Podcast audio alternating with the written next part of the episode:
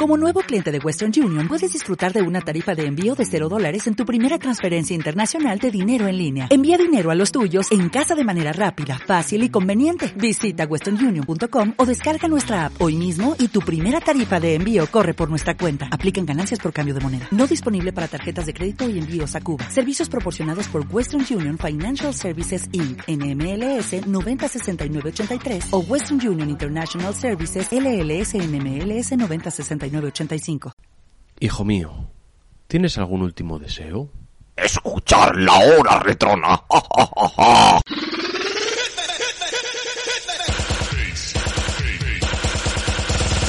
La hora retrona.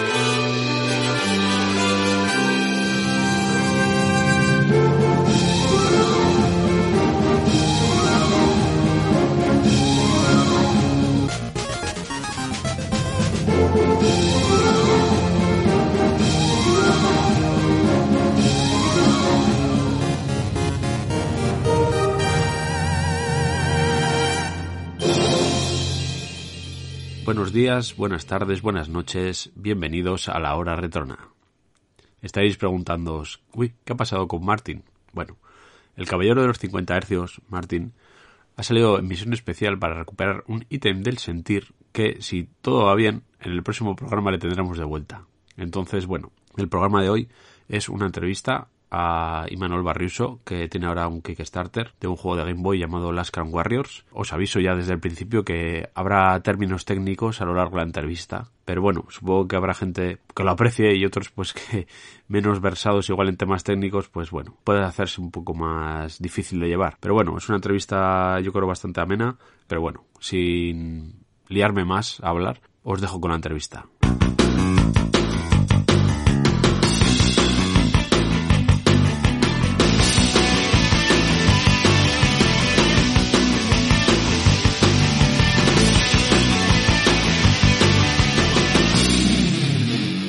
Bueno, pues aquí estamos con Imanol Barriuso, que es el developer al que hemos engañado para traer aquí a la hora retrona y nos va a hablar ni más ni menos que, bueno, de un Kickstarter que está todavía en pleno proceso porque le quedan apenas cinco días para que acabe, con lo cual hemos hecho ahí este podcast así un poco rápido para que todavía los, se pueda, digamos, aportar alguna, alguna, algún, Kickstarter más.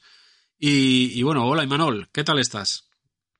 Hola, muy buenas, Sergio. Eh, pues muy bien, eh, con muchas ganas ahí de hablar de este proyecto y de, bueno, y de eso, comentar también la campaña y, y a ver, a ver qué tal queda.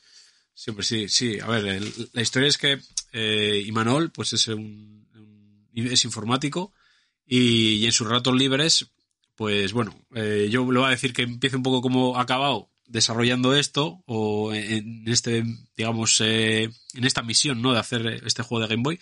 Pero bueno, que llevas ya muchos años que empezaste, digamos, a, a hacer tus pinitos en, con máquinas antiguas, ¿no? Con máquinas retro. ¿Cómo, cómo, ha, cómo ha ido, cómo ha sido esta evolución, digamos?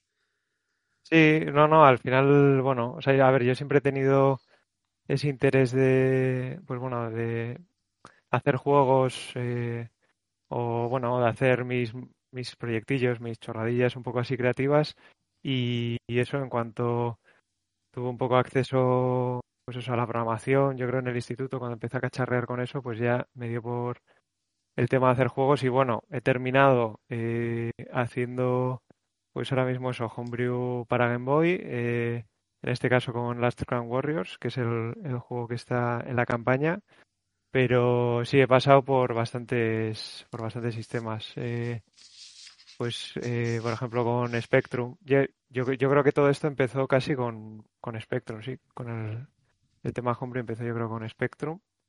que fue, pues sí, hace yo creo que casi 10 años y fue yo creo que a raíz de, de los foros de, de fase bonus. Ah, Eh, mítico fase bonus, eso es lo que te metió el veneno.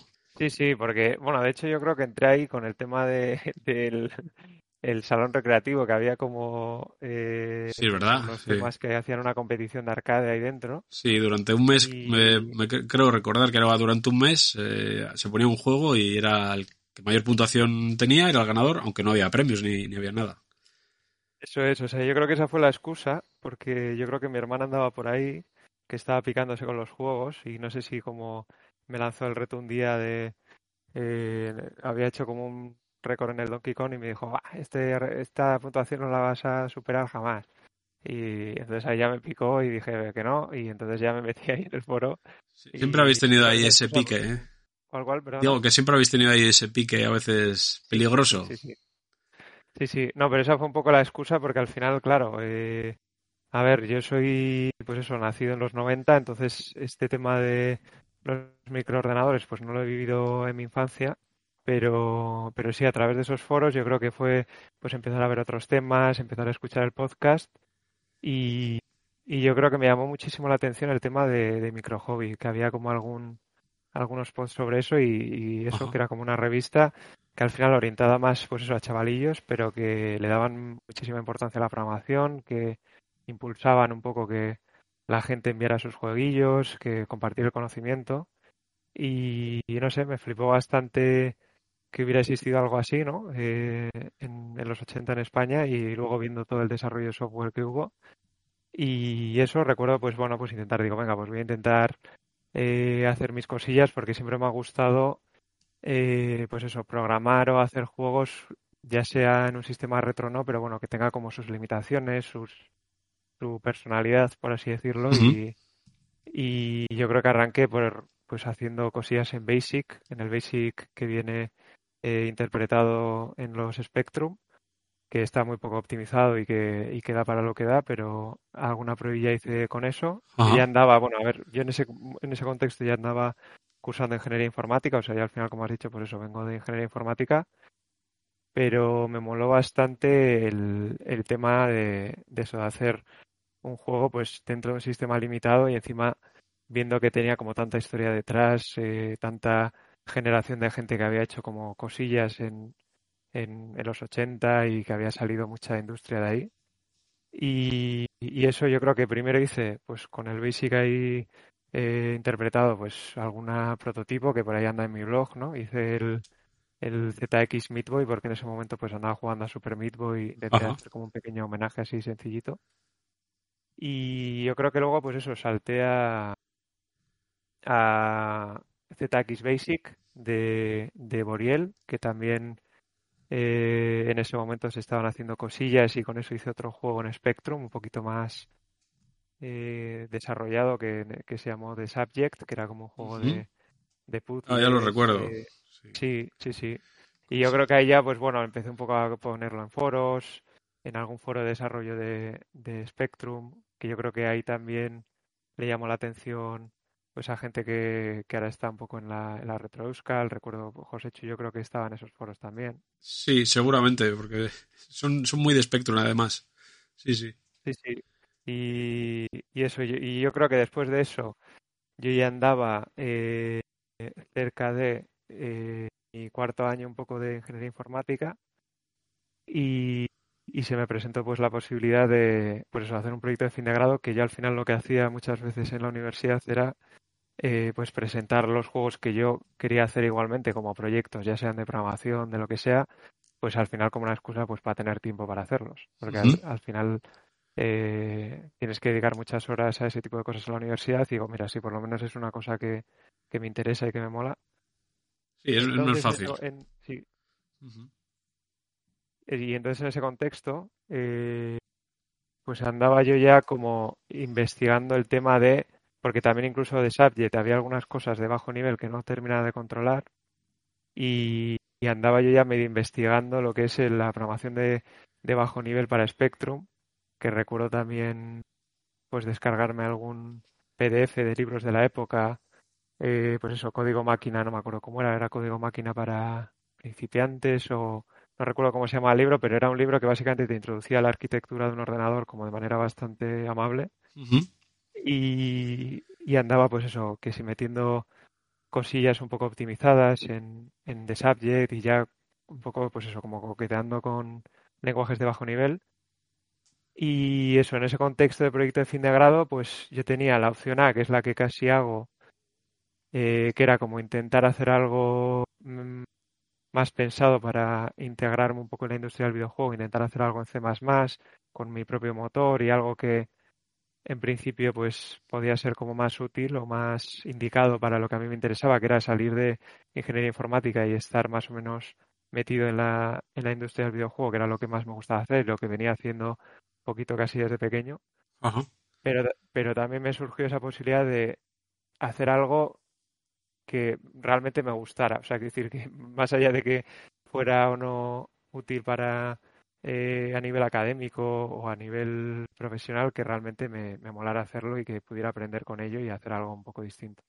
Y entonces ahí se me ocurrió, ya que Spectrum había sido un sistema del que había aprendido muchísimo, pero que no era algo que yo había vivido de pequeño o algo que yo tuviese como también esa, esa pequeña ilusión, pues eh, un sistema que sí que tenía esa ilusión era la Game Boy, que eso sí que lo había, pues eso, lo había metido muchísimas horas de pequeño. Fue casi tu primera consola, ¿no? Sí, sí, eh, yo creo que, bueno, sobre todo ahí viniendo de, de mi hermana mayor, la, la del modelo este, el ladrillaco del 89, pues sí, lo, sí, lo primero yo creo que yo jugué de pequeño. Y, y entonces vi, además, en algún sitio leí en algunos foros que la como que la arquitectura y el procesador de la Game Boy era similar al de Spectrum y como ya, ya estaba cacharrando con bajo nivel, que luego ya me he dado cuenta de que hay muchísimas diferencias, ¿no? Pero en ese momento vi, bueno, pues más o menos con los conocimientos que tengo de Spectrum, si hago el salto a Game Boy eh, y aprovecho ya toda esa investigación y todo ese aprendizaje para, pues eso, ponerlo como proyecto de fin de grado, pues perfecto. Así ya tengo el tiempo y los recursos para hacerlo. Ajá. Y, y así fue, o sea, vi con un, con un tutor que, que bueno, que, que yo creo que nos entendíamos muy bien, que, que él ya, pues eso, le molaba pues un poco el rollo de que yo ya hiciera videojuegos. En la universidad también eh, nos echó una mano pues con proyectos que teníamos de, de, hacer serious games, de intentar colaborar un poco con la universidad en alguna cosilla de esas y, y tal, pues fui con ese tutor que le pareció buena idea hacerlo, hacer el proyecto de fin de grado de Game Boy y, y ahí fue pues cuando planteé Rocketman, que, que es un poco el precedente o, o, un poco el, el juego, proyecto eh, así eh, que ha precedido a las Crown Warriors y que, y que tiene un poco la esencia de ser un juego de Game Boy Homebrew que tiene como objetivo eh, pues si no ser algo, lógicamente no es algo profesional, pero sí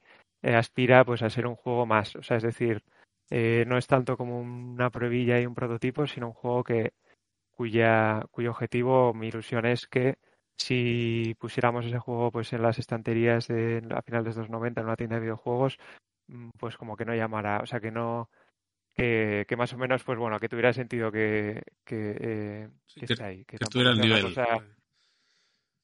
como muy amateur, ¿no? Ya, no, no, a ver, Rocketman, eh, eh, recuerdo yo de ver, digamos, eh, los primeros, digamos, pruebas que hiciste en su día, y, y, bueno, si comparas, digamos, esas primeras pruebas con lo que es, porque realmente la demo creo que igual sigue en tu blog o así. Sí, sí, sí. O, bueno, con alguna actualización también, poco a poco, aunque bueno, pues, ya hace mucho tiempo que Al final, el que, para el que no lo conozca, digamos que puede ser un juego tipo de, de acción lateral, más o menos inspirado, bueno, similar igual a Mega Man. Uh -huh. Pero claro, hiciste la primera fase de, digamos, del juego.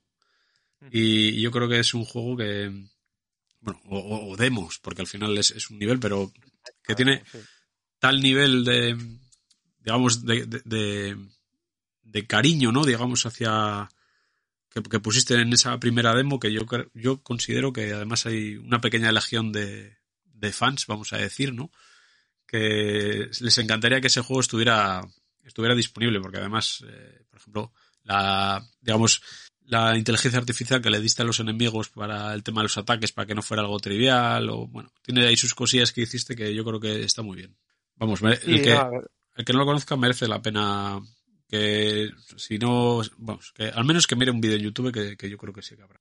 Sí, al final, al final con Rocketman yo creo que tuve la suerte de eso, de poder dedicarle mucho tiempo, porque realmente al final para el TFG pues te dejan muchísimo tiempo. Yo en las clases estaba ahí todo el rato eh, desarrollándole. Tuve mucha suerte también, que es eh, que sigo teniendo esa suerte, es increíble pues contar con Seiyu, eh, con Fernando, que también creo que cuando puse el tema de Rocketman en fase bonus, pues es un pues esto, un pixel artist brutal, con un talento increíble que, que es capaz de sacar tiles enteros con súper bonitos, con unas pocas indicaciones y tal.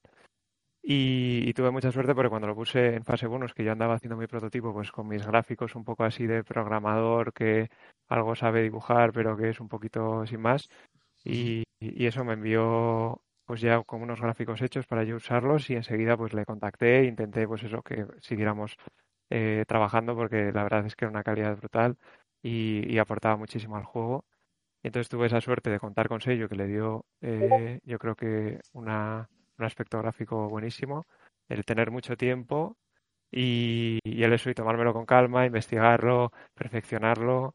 Eh, aunque yo creo que el resultado es muy bueno eh, o ha quedado bien para lo que es una demo sencillita por dentro, pues lógicamente tiene muchas cosas mejorables. Yo ahora me costaría eh, retomarlo con un poco con los conocimientos que he ido cogiendo, pero quedó yo creo que una demo muy simpática. ¿sí?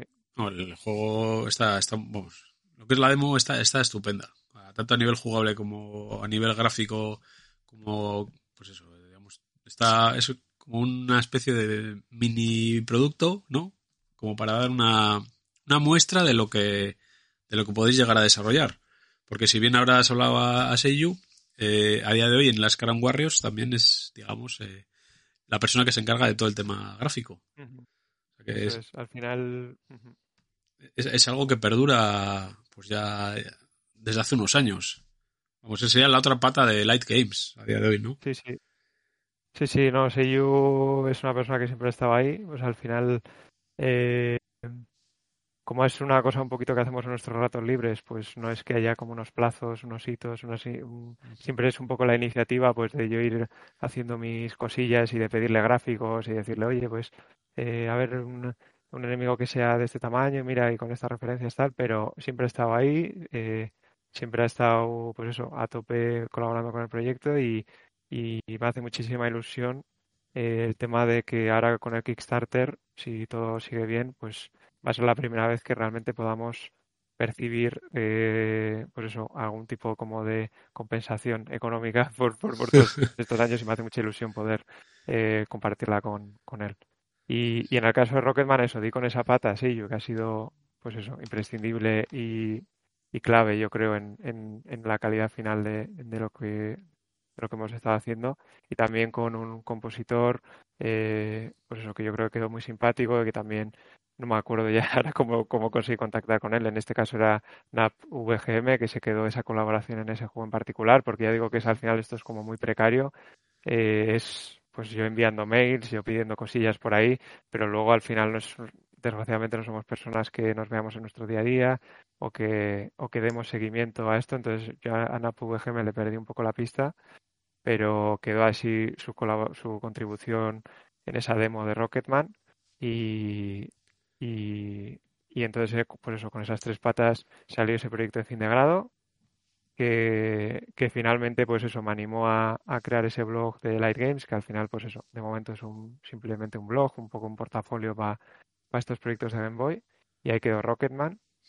y, y bueno, la idea al final era continuar con Rocketman y cumplir su propósito final, que al final siempre ha sido la ilusión también que acompaña eh, al haber hecho este juego en Game Boy y, y, también un poco la, visión que yo tenía para él era que se lanzase en físico, con su cartucho, con su manual de instrucciones.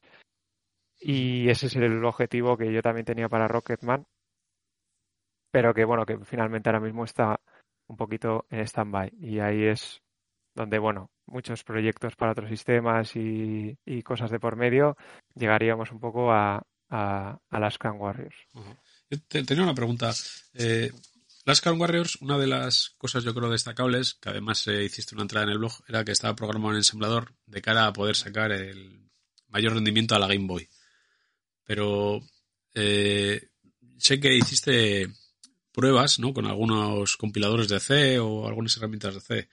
De hecho, algunas de ellas a día de hoy son bastante populares ¿no? en, otros, eh, en otros desarrollos.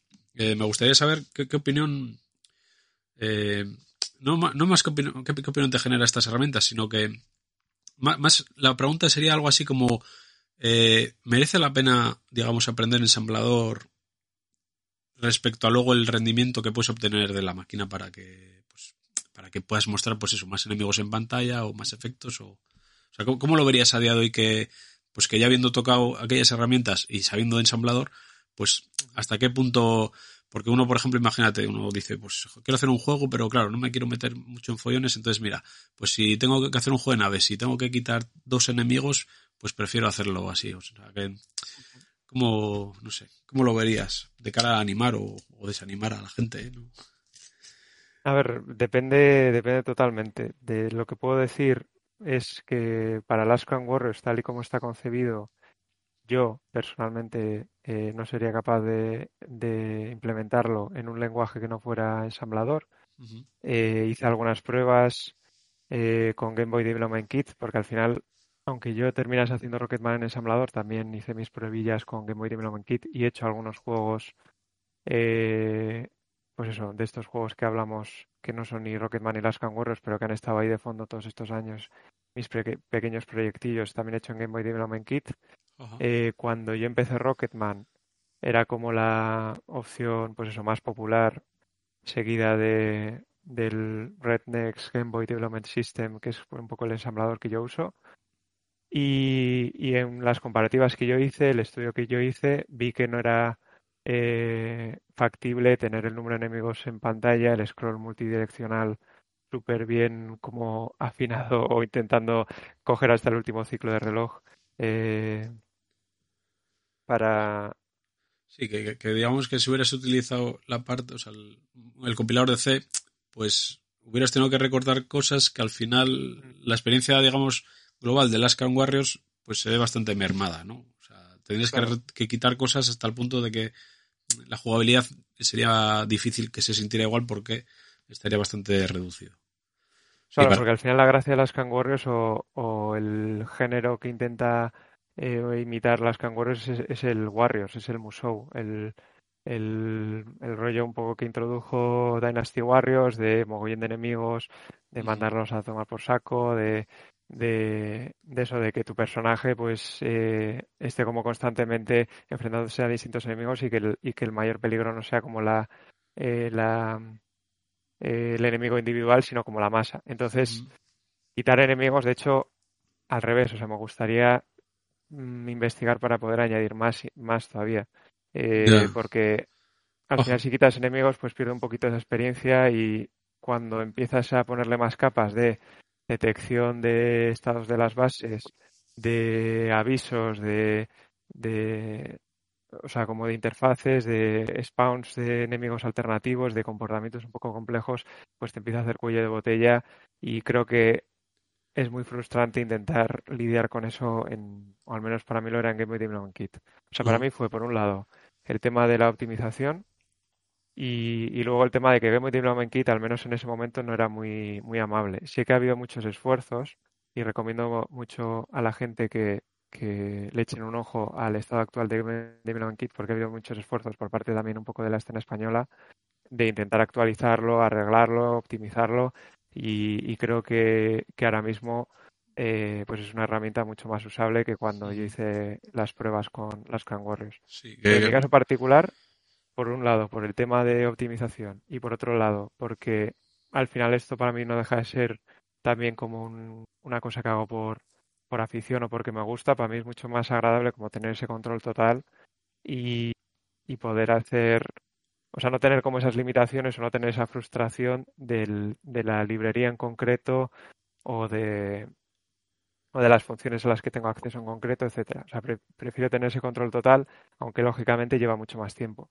Entonces yo lo que puedo recomendar es que lo, lo prueben, que lo, le echen un ojo y que vean si es para ellos. Ahora mismo para Game Boy hay muchísimas opciones eh, y, y, hay opciones desde, desde las cuales no tienes ahora prácticamente ni que escribir una línea de código y tienes tu juego, que a lo mejor si es una cosa muy narrativa puede servir y, ya está, y es una persona que está más centrada en el diseño, en la historia.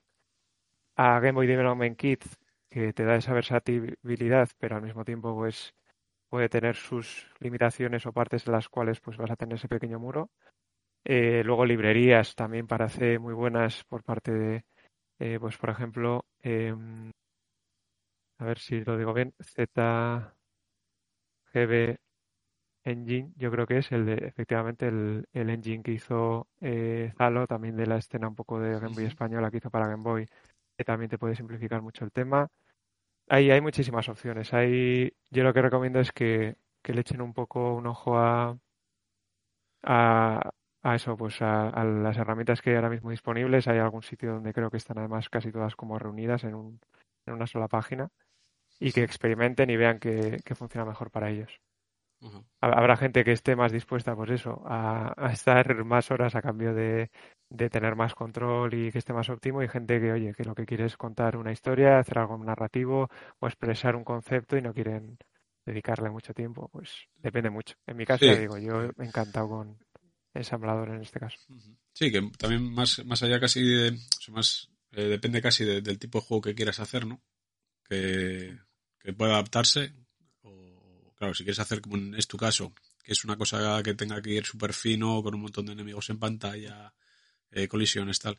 Entonces, claro, al final, bueno, pues te, digamos que casi es eso, intentarlo o, saltar al ensamblador o si no, pues el recorte igual es excesivo.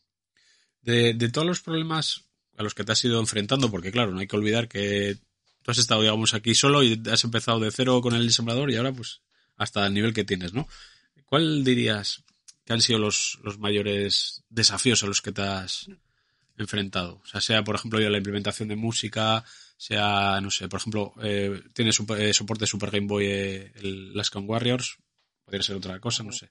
¿Cuál, ¿Cuál dirías que ha sido, pues eso, la, mayor dificultad que hasta ahora te has encontrado a nivel de, eso, de tener que investigar y meter mucho tiempo para llegar a entenderla? Pues ha habido mogollón. Voy a intentar ahí como de sacar las así las más traumáticas, pero sí, no, ha habido muchísimas porque al final, ya digo, así, o sea, por, por las épocas un poco que yo he escogido para, para estar investigando esto, los recursos eran un poquito escasos y ha sido, y además tampoco yo considero que tenga como mucha capacidad de, de idearlo de manera perfecta y que funcione a la primera, es mucho como prueba y error, eh, pues estar ahí un poco en el fango peleándome hasta que saco mis conclusiones y las aplico y tal, sin tener como referencias de esto está bien, esto está mal. Pues a ver, yo creo que la primera, y esto es una cosa que también se he oído a o que he visto que igual han encontrado dificultades, gente que venía del MSX y que, y que quería pues hacer un porta Game Boy, que tengo un caso así en la cabeza recientemente, eh, pues es el tema de la, de la actualización, bueno, a ver si lo digo de manera que no sea como muy abstracto, pues bueno, la actualización de la memoria de vídeo, que al final en Game Boy tiene muchas facilidades porque tienes tus sprites, tienes tus fondos con scroll por hardware, etcétera, pero al mismo tiempo tienes un tiempo como muy limitado para acceder a esa memoria de vídeo, es decir, por cada frame que aparece, Tú tienes un, digamos, unos milisegundos muy concretos para eh, todos los cambios de posición que has procesado, es decir, oye, ahora este enemigo está aquí, eh, ahora este enemigo tiene este frame, ahora el fondo está desplazado hacia la izquierda porque estoy corriendo hacia la izquierda y me interesa desplazar el fondo. Para hacer todos esos cambios tienes un tiempo muy, muy, muy, muy limitado. Y una de las cosas más frustrantes es que especialmente cuando estás empezando y ignoras un poco ese tema, igual te pones a actualizarlo y lo has hecho demasiado lento y si se te ha, si se te ha pasado esa como ventana de oportunidad que te deja el hardware para actualizar la memoria de vídeo, lo más seguro es que si estás con emuladores o, o si no le prestas mucha atención, el juego parece que va bien, porque realmente pues eh, más o menos el hardware se ha adaptado, ha actualizado los gráficos y tal. Pero lo que ocurre es que, especialmente en hardware real, y si el emulador es fiel, también va a ocurrir, los gráficos se van a empezar a corromper. Y Ah. no vas a saber, y de manera totalmente aleatoria, y no vas a tener una explicación clara de por qué. Y se debe a que estás actualizando la memoria de vídeo fuera de los tiempos reservados para ello. Eso fue una de las primeras frustraciones que tuve. También un poco encontrármela de frente y, y darme cuenta de que eso, de que el tiempo es muy escaso, dar con optimizaciones y tal. Eh, y eso fue, yo creo que fue cuando puse el scroll de, de Rocketman, que era un scroll muy sencillito, era un scroll, pues eso, como has dicho, era un juego de acción lateral y, nos movíamos encima en este caso eh, solo hacia la derecha y el desplazamiento a la izquierda o no existía o era bastante limitado. Eh, entonces, aún con ese scroll tan sencillo, me costó muchísimo eh, dar con la fórmula, eh, porque no concebía este tema de tener que, pues eso, tener, no poder tener ni siquiera como un, un bucle, un, un for, ¿no? Para la gente que sepa un poco de programación, pues tener como un for para dibujar el scroll. Tenía que dejarlo preparado y desenrollar ese bucle y hacerlo secuencialmente porque no, no había ciclos de reloj para, para actualizar el scroll de otra forma. Entonces esa yo creo que fue la primera gran frustración que tuve y de la que aprendí y, y el resultado de ello es que, bueno, que ahora en, en las Can Warriors pues es un scroll en cuatro direcciones a bastante velocidad, es decir, eh, da para bastante más de la velocidad a la que se mueven los personajes ahora mismo en el juego. Si en el futuro, eh, si este año de desarrollo, pues implementamos una especie de, de visualización del mapa en el que nos podamos desplazar, pues ahí se verá que, que el juego está bastante preparado para hacer un scroll a gran velocidad en, cuatro, en las cuatro direcciones. Eh, pero eso yo creo que fue la primera gran frustración. Y La primera luego, solventada. Ujú. ¿Cuál? La primera solventada, entonces. Sí, por lo menos sí, sí, sí. De hecho, yo creo que para bien o para mal se han solventado. Y luego yo creo que la segunda también fue, eh, yo creo que el tema de la música, que eso también de nuevo lo he visto que es un tema que todavía no está como súper estandarizado en, en Game Boy o hay como una herramienta de no, esta es la más popular, todo el mundo hace la música con este tracker y luego lo exporta eh, en este formato que lo puedes integrar muy fácil en Game Boy Development Kit, en, en RGBDS, en el Rednex Game Boy Development System. No, o sea, es como que todavía hay distintas herramientas con distintas capacidades y toca como pelearse para integrarlo. Y en mi caso particular, eh, por un lado, eh, para Rocketman trabajamos con Mask, que es un tracker bastante famoso de, de un, de un chico argentino, no recuerdo ahora mismo el nombre, pero el problema de ese Mask era que eh, las canciones que tú generas te las exporta una ROM de Game Boy, ¿vale? Pero ya está. Ah, ya. No, no no hay- puede- no te pone un fichero que luego tú puedes integrar ni nada. Entonces lo que me tocó hacer con, el- con Rocketman fue coger esa, Game- esa ROM de Game Boy, que era la única, la única prueba que yo tenía de que esas canciones se pueden reproducir en una Game Boy, y me tocó hacer una ingeniería inversa eh, de esa ROM para deducir, intentar sacar las funciones de reproducción que estaban ahí metidas y aplicarlas en, en, en Rocketman, que eso tardé No pues, bastantes semanas. Joder. Sí, sí. Y ¿No te pusiste en contacto con, ya- con el chico del, de Flemask este? O... Sí, de hecho yo creo que puse en los foros, yo puse como el tema, oye, yo estoy con, con este sistema, ¿hay alguna forma de hacerlo? Y no recuerdo que me contestaron, pero no fue nada que me impidiera hacer toda esta embajada, así que supongo que eh, creo que me hablaron de algún formato, que era, no, lo puedes exportar a este formato, pero igualmente necesitaba convertirlo y no tenía claro cómo reproducirlo. Entonces al final, como dije, pues a tomar por saco. Tampoco me quería como meter de lleno en, en los registros de sonido, intentar hacer mi propio player. Y dije, pues nada, pues hago ingeniería inversa. Así que cogí con, eh, con el emulador que usaba, que permitía guardar como el como una especie de, de dump ahí como en ensamblador sin Ah, ya. así crudo de, las etiquetas rotas eso, pero sí, sí, sí. Y pues empecé a anotar así direcciones de memoria, comentarlas, ver parámetros que se estaban usando y al final pues conseguí que funcionaran, no sé ni cómo, pero bueno, conseguí integrarlo. Luego, en el prototipo de las Clan Warriors era otra herramienta distinta, en este caso era el Carrillion Player, que a ver si escribía, a ver si me acuerdo cómo se escribía. Carrillon Editor, creo que era. Eso es. Carillon Editor. Carillon Editor. Eh, que este sí que tenía una integración bastante sencilla con, con el Redness Game Boy Development System y lo pude integrar más fácil y esa es la, la música que estaba en el prototipo de la demo de las Can Warriors, la anterior a este Kickstarter. Y ahora estoy con el MML Player, que también es una herramienta que se hizo para otro juego eh, homebrew de Game Boy, que es el Tobu Tobu Girl. Ah, sí, Y que y este fue un poquito más sencillo porque ahí ya había código del, aunque no estaba como preparado para justo en mi caso de ensamblador, pues había como código comentado y más o menos pude hacer así la conversión de manera un poquito más cómoda.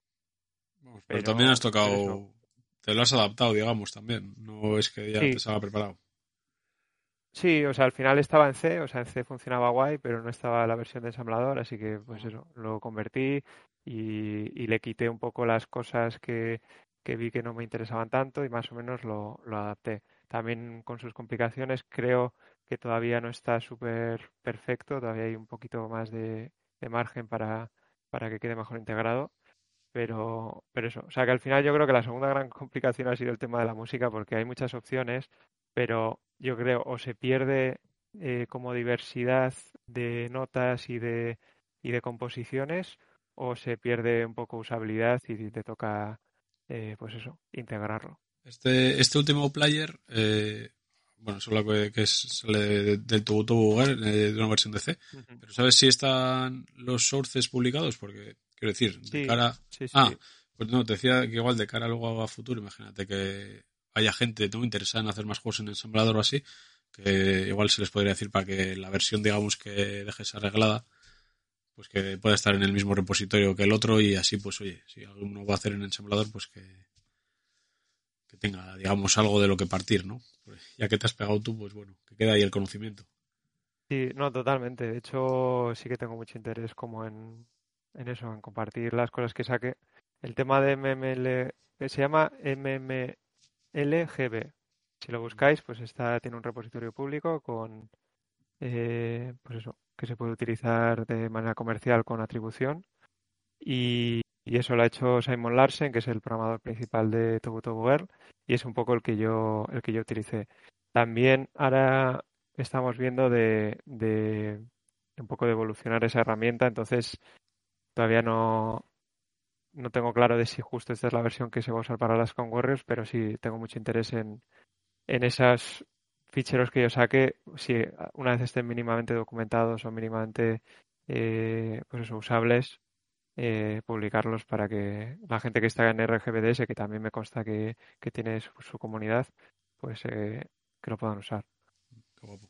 ¿Qué te iba a decir? Una preguntilla. Eh, eh, bueno, claro, Rocketman, digamos que no es algo que, que está hecho ayer. O sea, que digamos que lleva ya cierto tiempo, ¿no? De preparación y, y todo esto. Y incluso, pues hubo una demo en alguna retrobúscala incluso, creo recordar.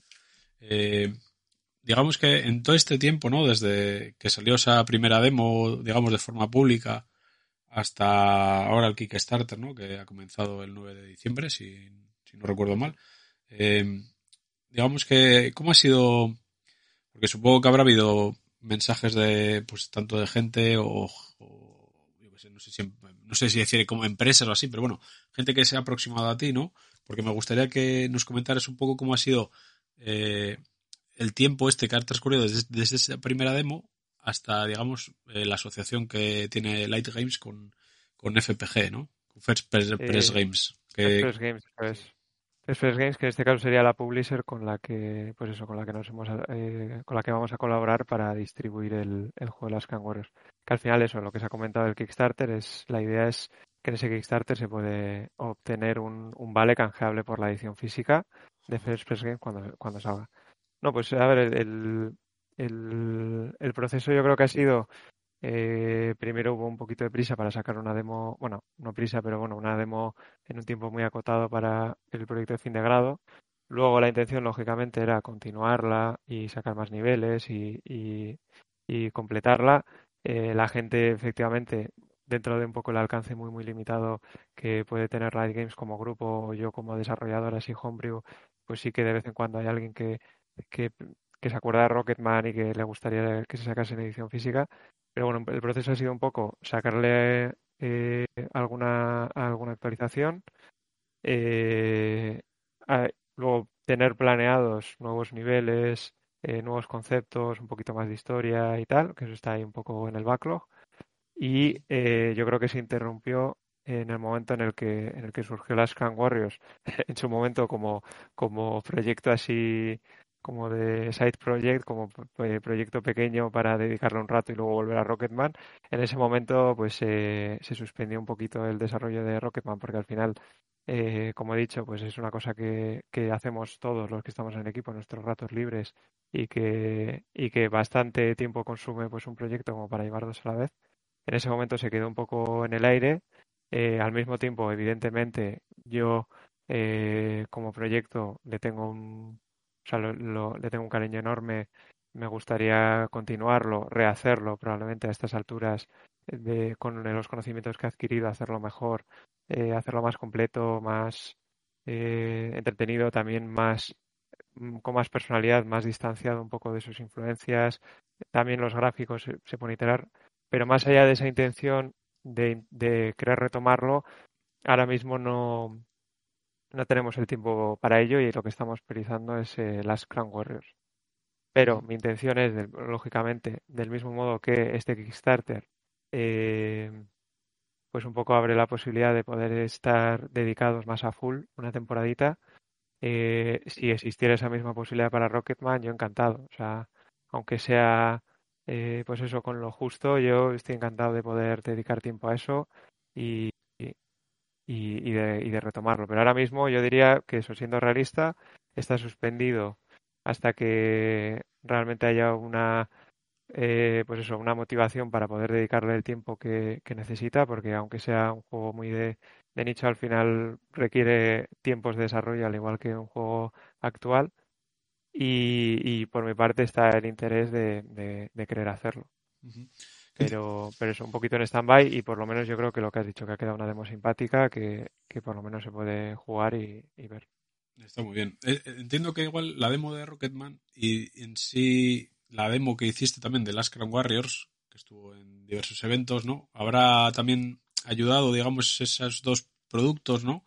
De cara a, mostrar, pues, eh, lo que tenéis en el equipo, ¿no? O sea, la gran calidad que podéis dotar a uno de estos juegos más que nada de cara a tu asociación con, FPG, ¿no? Para, para este lanzamiento.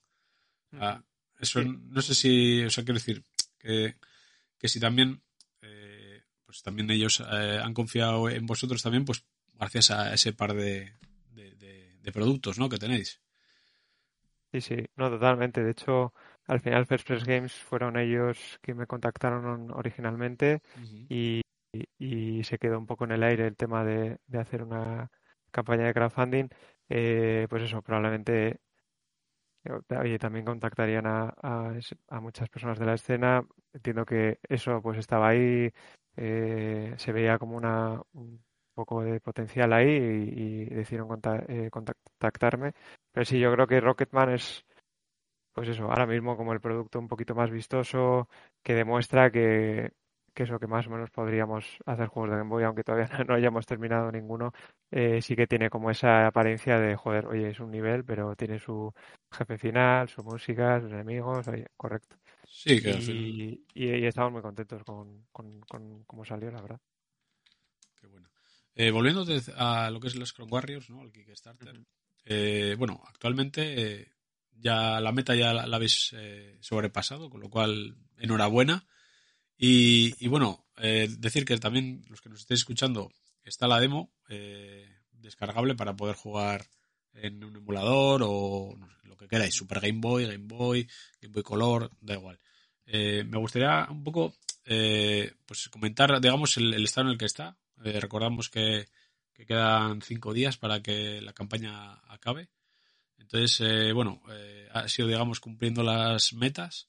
Y, y bueno, no sé si, eh, digamos, recordarlas un poco, ¿no? Para que también la gente sepa. Porque en principio, eh, Rocketman, bueno, perdón, Rocketman. Eh, Rescue Warriors como tal, la demo, ¿no? Lo que presenta a día de hoy, eh, no sé si puedes comentar un poco así para que la gente se haga una idea de, qué es lo que presenta. Sí, eh, pues vale. A ver, Last Can Warriors, ahora estamos en una campaña de Kickstarter que empezó el 9 de diciembre y que termina este 8 de enero, así que va quedando poquito. El objetivo de esta campaña es eh, buscar financiación para el desarrollo del juego. En este caso, eh, esta colaboración con First Press Games eh, también ayuda a que sea un poquito mejor, pero intentaríamos, pues eso, sacar el juego igualmente, pero lo que consigue este Kickstarter y parece que está consiguiendo y que, me alegra muchísimo y me siento súper afortunado y súper agradecido es hacer de las Can Warriors el juego que realmente teníamos en la cabeza. Porque al final cuando hacemos estos pequeños prototipos, pues pensamos en pequeño porque son cosas amateur y tal, pero es muy difícil pues tener la suerte de poder pensar el alcance como si fuera un juego comercial de finales de los 90 y poder hacer el juego que realmente uno quisiera tener en, sus Game Boys. y, por suerte lo estamos consiguiendo. Eh, ahora mismo la meta original estaba planteada en 18.000 para hacer algo sencillito, correcto.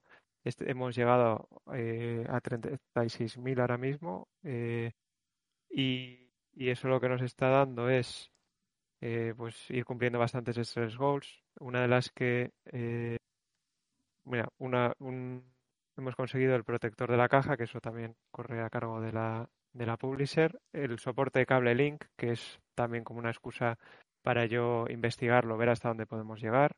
Eh, lo que se ofrece ahora mismo en el cable link es un intercambio de objetos, algo sencillito, en un modo multijugador al uso. Pero mi intención es investigarlo a fondo, ver hasta dónde podemos llegar con ello. También eh, más páginas para el manga que incluye la edición física, porque First Press Games os recomiendo echar un ojo en Google si no lo conocéis, pero hace unas ediciones físicas de Game Boy que son increíbles.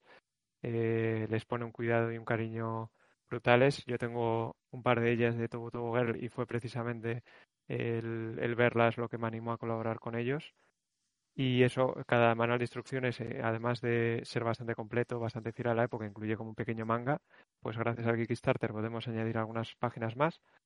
También tenemos ahora mismo el modo RPG, que no es un modo RPG al uso, pero sí el poder meter estos elementos RPG de subir de nivel, eh, cambiar las armas, tener como una tienda, eh, incluso como poderles poner mejoras cosméticas, eh, y tener un poquito como ese gancho de, de, poder profundizar más en los personajes y en los objetos.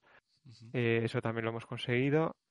Y ahora justo hemos conseguido con 36.000, nos quedan un par más, pero hemos conseguido también eh, marcos de Super Game Boy personalizados para cada, para cada región. Esto es al, final un tema que con, con Rocketman también empecé a explorar, el tema de Super Game Boy. Con Last Can Warriors llegó también Game Boy Color y, ahora, pues bueno, la intención también es como intentar profundizar en el tema de Super Game Boy, varios marcos y ver qué capacidades eh, nos puede dar ese, ese dispositivo. Dos preguntas. a, falta de una semana estamos con dos metas más por conseguir, que sería un nuevo nivel y unos box art alternativos distintos para la edición japonesa e inglesa, que también me hace mucha ilusión que podamos llegar ahí. Y, y bueno, veremos a ver hasta dónde podemos llegar, pero bueno, de momento lleguemos hasta donde lleguemos, súper contento y súper ilusionado. Ya me alegro, la verdad que es que el juego tiene una pinta increíble. Dos preguntas ahora que has dicho lo de... Bueno, primero lo de los marcos de Super Game Boy. Eh, ¿Hay más juegos de Game Boy que aprovechen todo esto? ¿O eres casi de los primeros que, que hacen marcos de Super Game Boy en un juego de estos nuevos? Pues sí, a, ver, a nivel de Homebrew eh, la referencia que yo cogí, al menos hacerlo en ensamblador, fue el... No llegué a ver mucho juego homebrew. No recuerdo que a lo mejor veía alguno, pero yo rastreando todo lo que rastreé en ese momento no, no vi demasiado. Ahora sí que hay eh, bastantes. Creo que también hay como algunas facilidades precisamente en esta mejora, no, no estoy seguro, pero bueno, en esta mejora que comentaba de Game Boy Development Kit. Ah, ya, que han metido. Creo que facilita el tema. Creo que facilita. Eh, también yo dejé como una guía en mi blog que si la gente busca Super Game Boy Development, pues le saldrá de Imanoleas Games, donde documenté exactamente en el ensamblador cómo se puede hacer, que es un poquito rollo, pero siguiendo los pasos se hace bastante fácil. Y yo la- lo que tomé como referencia fue la documentación y luego para un caso práctico me fijé en el, en el desensamblado que vi por ahí publicado de Pokémon Azul y Rojo, que también me sirvió un poquito como, como referencia para ver cómo estaban haciendo las llamadas y, y demás. Pero luego aún así descubrí también cosas un poquito raras en ese desensamblado y, por eso al final lo terminé documentando. Cuando llegué a mis conclusiones un poco, lo documenté en mi entrada de blog. Eh, para, para, re- para ensamblador, yo creo que si seguís un poco mi entrada, eh, lo, se puede sacar sencillo y si no, no tenéis más que preguntarme. Para sistemas tipo C, yo creo que ahí había alguna, alguna utilidad planteada, pero sí, Super Game Boy al final creo que no es un tema que esté súper, súper explorado en, en, en un poco en el homebrew de Game Boy. Y luego Ah. tenía otra pregunta, cuando has hablado así por encima ahora de lo de Game Boy Color, eh, claro, la Game Boy Color, eh, digamos que es muy parecida a nivel, a nivel de hardware a la primera Game Boy, ¿no? Pero tiene luego más velocidad y algunas cosas más. Eh, no sé si habrás hecho alguna prueba en algún momento también de intentar, eh, imagínate, modo Game Boy Color, que al final detectas que es una Game Boy Color y meter algo más en pantalla, o, o eso es algo que todavía es un terreno que, que no tienes explorado. Pues no, no está, está explorado. En principio, el, ahora mismo el concepto de la, o sea, hay diferencias sutiles entre la versión de Game Boy y Game Boy Color. Eh, por un lado, en el tileset, que el tileset que se carga en Game Boy Color está optimizado para Game Boy Color, es decir, utiliza eh, unas paletas que en monocromo quedarían mal, pero al colorearlas en Game Boy Color quedan mejor que si se usasen en monocromo. Es decir, eh, por ejemplo, hay dos colores que en monocromo nos interesa que sean grises claros porque van a tener como un nivel de sombreado similar. Pues Ah, en Game Boy Color me permito, eh, la- o sea, tengo como la licencia de poner uno de esos negro, aunque quedase horroroso si lo ponemos en monocromo, porque yo luego lo voy a eh, colorear de un tono verdoso un poquito más oscuro. Entonces, eso es una cosa que estoy empleando. Y luego también otra cosa que estoy empleando, que es un poco mi, una de los deberes que tengo pendientes y que, y que no quiero como romper eh, el cristal, ¿no? De, de- de que alguien lo note ahora en la demo, pero eh, en Game Boy Color se utiliza la función de como de una especie de overclock del procesador que vaya el doble de rápido.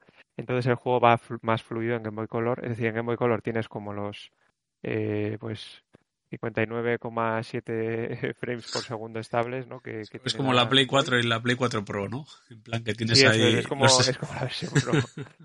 Y, y, y luego en Game Boy es verdad que cuando hay muchos enemigos en pantalla pues tiene ralentizaciones, que es una cosa que me duele mucho y que quiero encontrar el tiempo para, para optimizar, pero bueno, de momento nadie se ha quejado y es, parece que soy, soy el único que Ah. lo ha notado, entonces por eso digo que no quiero como que ahora lo- la gente lo Hablando ahora de esto- es que, que hay ralentizaciones en Game Boy y en Super Game Boy. Me, me- surge la duda, claro, porque Game Boy existe, digamos, la original, luego hubo la versión de color, pero luego está el Super Game Boy de Super Nintendo y luego está el Game Boy Player de la GameCube, que yo realmente no sé si, sea, no sé qué, qué formato emula, no sé si es como si lo metes en una Game Boy Color, no sé, si- yo te digo, no es algo que no, quiero decir que, que tienes como, digamos, igual cuatro máquinas sobre luego la- las que testear el, el juego final, por si acaso, claro.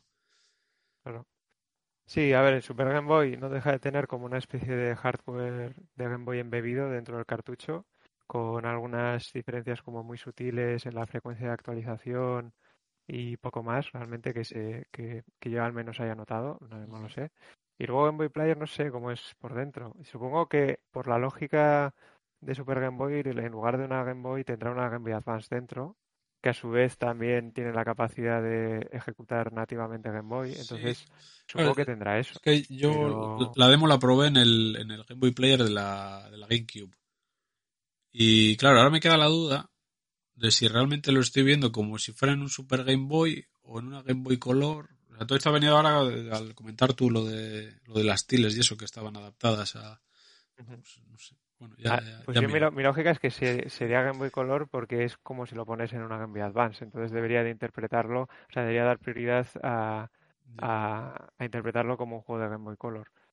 Digo yo, ¿eh? Porque si no el tema del marco, el tema del marco viene del, de la, del hardware de la Super Nintendo.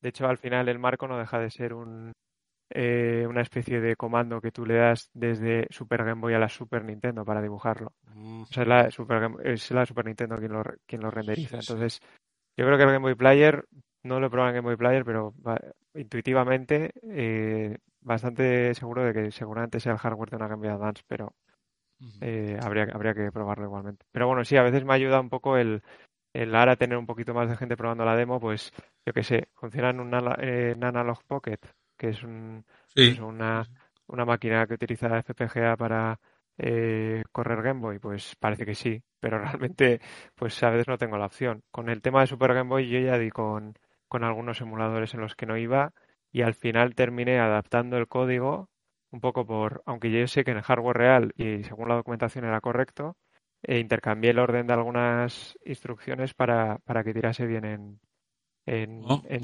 todos los Sí. emuladores posibles, así que vete a saber, igual. eh, o sea, yo dentro de lo que cabe, si, si sé cómo hacerlo, yo quiero que sea compatible con el máximo número de emuladores, entonces si puedo yo adaptarlo por mi parte, sin problema. Pero eso, siempre me va a quedar probarlo en todos los sitios, porque es que es imposible. Ya, bueno, seguro que, que está perfecto al final. ¿Qué te iba a decir? Ya, para ir terminando, eh, me gustaría, así de cara, imagínate, a, a quien nos esté escuchando y, y todavía no haya visto imágenes del juego, pues que hicieras un pequeño resumen de, de qué va el juego, digamos, así, en, nada, en dos minutos. A ver. Pues Vale, pues a ver, Warriors lo que pretende es llevar esa experiencia Musou de cualquier persona que haya jugado a Dynasty Warriors de un personaje súper fuerte que va lanzando volando a cientos de enemigos a Game Boy. Eh, en este caso cogemos la perspectiva cenital eh, tipo Link's Awakening, pero está mucho más enfocada a la acción. Nada más empezar el nivel, se te apuntan una serie de bases y tienes que ir a esas bases a matar enemigos para ir bajando el nivel de la bandera y terminar eh, conquistándolo es tipo Dynasty Warriors, tipo Star Wars Battlefront, llegas a un sitio, matas a los enemigos, lo conquistas. Eh, en este caso tienes como un pequeño enemigo adicional que es como el jefe de la base que tienes que derrotar para conquistarlo y luego pasas a conquistar el resto de bases. ¿Cuál es el problema? Que todas esas bases están en, constante eh, amenaza por los enemigos. Es decir, si te entretienes mucho conquistando la siguiente base, es posible que pierdas la primera que acababas de conquistar y tengas que volver. Entonces ahí ya es el juego que tú quieras hacer de cuando veas que, que una base está como perdiéndose, que el juego te notifica como con una calavera, puedes volver, matar unos enemigos más para subir otra vez el nivel de la bandera, ganar ese pequeño margen de tiempo y conquistar el resto. Es ese un poco la base. Luego, una vez conquistas todas las bases, pues tienes el jefe de, de, esa, de ese nivel. Y una vez lo superas, te, te llevan a una pantalla de resultados donde es muy importante que lo hayas hecho de la mejor forma posible, porque es lo que te va eh, a dar la posibilidad de que obtengas como el mejor rango. Que ahora mismo en la demo no tiene ninguna importancia, pero que bueno, que en el futuro puede suponer pues desbloquear un, por ejemplo, vida adicional para determinado héroe, eh, determinar, eh, desbloquear determinada arma, conseguir más recursos, etcétera. Luego, además, bueno, decir también que tiene varios personajes seleccionables. Ahora Y. mismo tenemos, Sí, sí. Coméntanos. pues eh, ahora mismo tenemos tres personajes que serían Lilian, Tarran y Bonnie. Que Lilian y Tarran ahora mismo tienen el mayor peso un poco en la historia y en el argumento. Eh, Bonnie es como otro personaje complementario del grupo y, y cada uno tiene eh, más o menos las, o sea, tiene las misma, el mismo control, las mismas acciones, pero cada uno tiene un arma especial. eh, que ahora mismo es ah, en el estado de la demo es lo que diferencia a los a los héroes. Em, estos, pues eso, la idea es precisamente como en este concepto de juego de Warriors, ir desbloqueando personajes, ir haciéndote como tu banda y, y poder escoger a uno para determinada situación, a otro para otra situación, equiparlos, subirlos de nivel, etcétera, etcétera. O sea que digamos que va a ser durante la propia aventura, ¿no? Vas a tener que ir cambiando de personaje, ¿no? Para igual algunas fases que sea más fácil o, diferente, ¿no? O sea que le vas a. Sí, va, va a tener cierta profundidad el juego, que no es. Bueno, al final es un skin y. Eso es. O sea, la, la idea es introducir más diferencias entre los personajes. eh, niveles en los cuales igual el reto sea hacerlo con determinado personaje concreto y ahí es, por ejemplo, si consigues el rango S en determinado nivel con tal personaje, se te da una mejora para ese personaje y entonces el reto especial está hecho eh, en hacerlo con ese personaje que puede ser más lento, puede tener eh, menos vida o puede hacer las cosas de una forma u otra. sí, o sea, un poco bebiendo, ya digo, de las influencias un poco del Musou, es intentar diferenciarlos lo, máximo posible respetando un poco como ese esquema básico de correr, eh, derrotar muchos enemigos y conquistarlo todo. la, verdad que, a ver, el juego merece muy mucho la pena probarlo porque he visto algún comentario ¿no? de gente que al final ve los pantallazos y piensa que eh, puede ser una especie de, de clon, aunque no, o sea, que por, el estilo gráfico del Link's Awakening, pero es la jugablemente es que no se parecen en nada. De hecho, es, creo que es un juego que además que es un juego, eh, digamos que, es, que tienes que ser lo bastante hábil, ¿no? Para que dentro de lo que cabe, eh, conseguir matar a los enemigos de cada una de las bases sin, digamos, dormirte los laureles, porque si no lo que va a pasar es que vas, digamos, te van recuperando bases, ¿no? Entonces al final es, es o sea, a la, hora, a la hora de jugar cambia mucho respecto a lo que te puedes imaginar cuando ves las primeras imágenes.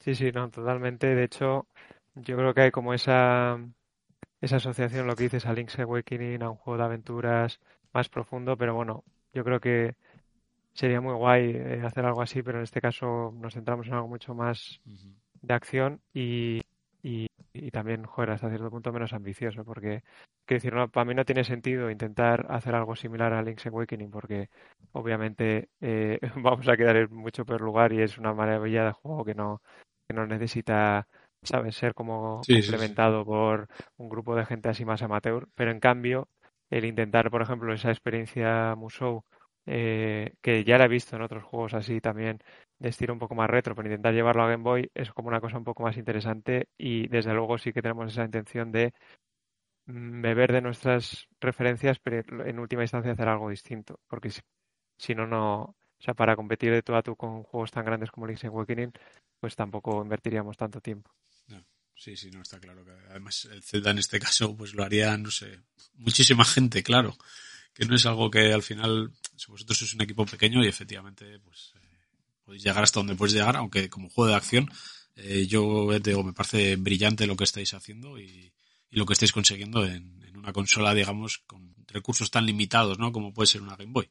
Pero el juego se siente muy fino, eh, rápido, es, digamos, muy jugable, ¿no? Tan jugable como un arcade de hoy en día, ¿no? Y yo creo que estáis haciendo un trabajo pues espectacular, la verdad. Ya como... Se agradece mucho, se agradece mucho. Como última pregunta, sí, estaba pensando, eh, o sea, en principio, eh, ¿no, ¿tenéis eh, pensado abandonar la Game Boy en futuros proyectos o de momento vamos a decir que la Game Boy es la máquina, ¿no? Para la que más interés tenéis seguir desarrollando algunas cosillas. Pues yo creo que eso dependerá mucho del recibimiento y de, y de un poco de, de eso, de la recepción que tenga el juego. Eh, a mí, o sea, yo estaría encantado de estar haciendo juegos para Game Boy eternamente. O sea, que decir, me, encanta, me, lo paso muy bien, aprendo muchísimo y, y me parece una máquina que todavía hay, tengo muchísimo, muchísimo, muchísimo margen de, de mejora y de investigación. Eh, pero al mismo tiempo, por ejemplo, si este Kickstarter realmente hubiera sido muy malo y no hubiera conseguido la financiación, pues me lo hubiera replanteado más que nada porque eh, porque si el, o sea, el equipo al final pues estamos capacitados también, o sea, al menos por mi background, pues de hacer igual incluso juegos para plataformas actuales, tendrían un poco ese toque tanto de chiptune como de pixel art, pero por poder podríamos hacerlo, entonces me interesa que bueno, que dentro de lo que cabe que, que tenga pues esa, ese interés detrás, ¿no? Entonces, eh, si realmente la gente, oye, le interesa seguir haciendo juegos para Game Boy, al mismo tiempo el mercado no está como muy eh, saturado, porque es algo que sí que en los últimos años, yo desde que empecé con Rocketman, eh, con pues eso, con lo lento que he sido en irlo actualizando, pues al final empecé hace mucho. Y ahí no había tanta, pues eso, tanta gente interesada, pero ahora sí que es verdad que ha aumentado una barbaridad. Pues eso, si el mercado no está muy copado y si hay interés, nosotros encantados, yo al menos encantado, y, y si realmente existe una oportunidad de hacerlo. Probablemente para mí el salto más intuitivo, más que a otro sistema de pues eso, de 8 a 16 bits, porque requiere, parece que no, pero años de, de práctica y de conocimiento para hacerlo bien, seguramente saltaría más a, a plataformas actuales, pues a Steam, Switch, eh, cosas como un poquito más familiares para mí en mi ámbito profesional. Pero, pero bueno, sí, yo, yo creo que siendo realistas, si ahora tuviera que hacer una predicción, o nos mantenemos en Game Boy porque realmente hay mucho interés, o saltamos a plataformas actuales, o al menos yo salto a plataformas actuales y quien me quiera acompañar del equipo, pues eh, bienvenido será. ¿Ves, por ejemplo, hay algunos juegos ahora, por ejemplo, de alguno que han hecho en Mega Drive que tiene versiones luego de Steam o de Switch? Eh, ¿Verías eh, pues este Last Crown Warriors portado a ordenador o, o Switch? O, o es algo que de momento yo- ni te planteas? Claro, yo ahí tengo como un conflicto interno que es un conflicto que ya, o sea, que para bien o para mal ya ha tocado eh, pues procesar y, y, y decidir sobre ello, en lo que has comentado, porque por un lado eh, yo entiendo que ahí hay como un eh, pues como una salida económica del estilo de si yo ahora, por ejemplo, ofreciera keys en mi Kickstarter para, para el juego publicado en Switch, pues lógicamente la recaudación podría ser mayor. Es un port que en última instancia se podría hacer pues a través de emuladores integrados en Unity, se podría hacer pues justito y el mismo juego que tienes en Game Boy lo tienes en Switch tal cual, sin ningún cambio, X euros y venga, te doy una aquí. Es algo que se podría hacer, es factible, pero precisamente un poco por la filosofía que yo personalmente eh, tengo haciendo los juegos, que es intentar exprimir el sistema, intentar darlo lo máximo y aprovechar como cada entorno en sus particularidades, ya sea como Spectrum, Super Game Boy, Game Boy Color, Game Boy, pues ver una versión con el emulador como embebido en Switch o en Steam y luego tener como un precio que al final no deja de ser como una ROM con un emulador, pues yo que sé, de uso no comercial detrás o, o lo que sea, o pactado con alguien que ha hecho ese emulador. No sé, me no, no sé, no, no, no me gusta especialmente porque, o sea, solo lo haría única y exclusivamente como por una especie de, de- de beneficio económico, porque al final, siendo realistas, al- la ROM, eh, si cuando, cuando se publique la ROM, si la gente está interesada en jugarlo en digital, puede jugarlo en un emulador, puede jugarlo Sí. en el ordenador, O, en la Steam. Deck, mismamente, que al final no deja de ser Claro, una cosa Steam portátil Deck, que... en, sí. en consolas eh, Android eh, portátiles, o sea, por Sí, poder sí. va a poder jugarlo en el televisor, si quiere, en, en emuladores homebrew de sus consolas, de Xbox, etcétera, etcétera. Entonces, yo creo que esa posibilidad existe. Lógicamente, a la gente le gusta tener su biblioteca de juegos de Switch, de Steam, tener ese juego ahí, pero yo estaría muy, muy, muy contento de hacer un Last Crown Warriors pensado de cero para Switch o para Steam, pero me estaría un poco incómodo con esa posibilidad. No es, no, no, o sea, no se Sí, trata de a, que a descarto. poco a poco, ¿no? Primero poco a poco, ¿no? Y luego Sí. ya, ya a ver cómo va viniendo el futuro. Sí, sí, o sea, ya digo, no la descarto, pero si la hago sería puramente pues, por, por apoyar económicamente al equipo y para, y, y para financiar otros proyectos que me parece perfectamente lícito, pero simplemente sería como un producto que, que digo, pues es una oportunidad que- perdida de hacer algo un poco más Que, que realmente si, si, si fueras a hacer realmente algo de Switch, pues eh, lo harías pues hecho, bien hecho. Como poder ser las Crown Warriors HD, pero digamos ya pensando en el hardware de la Switch, en las posibilidades de la Switch, eh, pues todo eso. Claro, claro, claro. Es que, ¿para qué me voy a pelear con los sprites, con el scroll y con mil cosas más si en Switch puedo ponerlo en modo panorámico con muchísimos más sprites, con muchísimos más modos, con un esfuerzo mucho menor de lo que me costaría en Game Boy? Entonces, realmente, o sea, yo sí que veo esa posibilidad, pero sería un Last Crown Warriors, no lo sé, pues eh, especial, distinto. Una segunda parte, o nunca se sabe. Sí, oye, oye, yo encantado, la verdad, si, si se diera la oportunidad. Pero bueno, que ya digo, que no es que descarte, ¿eh? simplemente que, que a mí personalmente pues no me mola mucho Ujú. ahora mismo. Pues para ir cerrando, eh, bueno, te iba una última pregunta. Eh, hemos estado hablando pues, constantemente de Game Boy y todo eso. Y ha- has comentado también al principio que empezaste con, con Spectrum. Pero ¿hay alguna máquina clásica en el... No haya sido de, de tus máquinas fetiches, ¿no? De, de que has jugado, pero ¿hay alguna máquina para la que sí te gustaría en algún momento intentar probar algo de pues, alguna idea, alguna cosa? A ver, se me han pasado muchas por la cabeza, lógicamente, porque ya digo que el cacharreo este me, me encanta. Ahora me doy cuenta de que al final lleva tiempo y que no es factible, pues, o sea, que prefiero hacerlo de manera un poco más enfocada.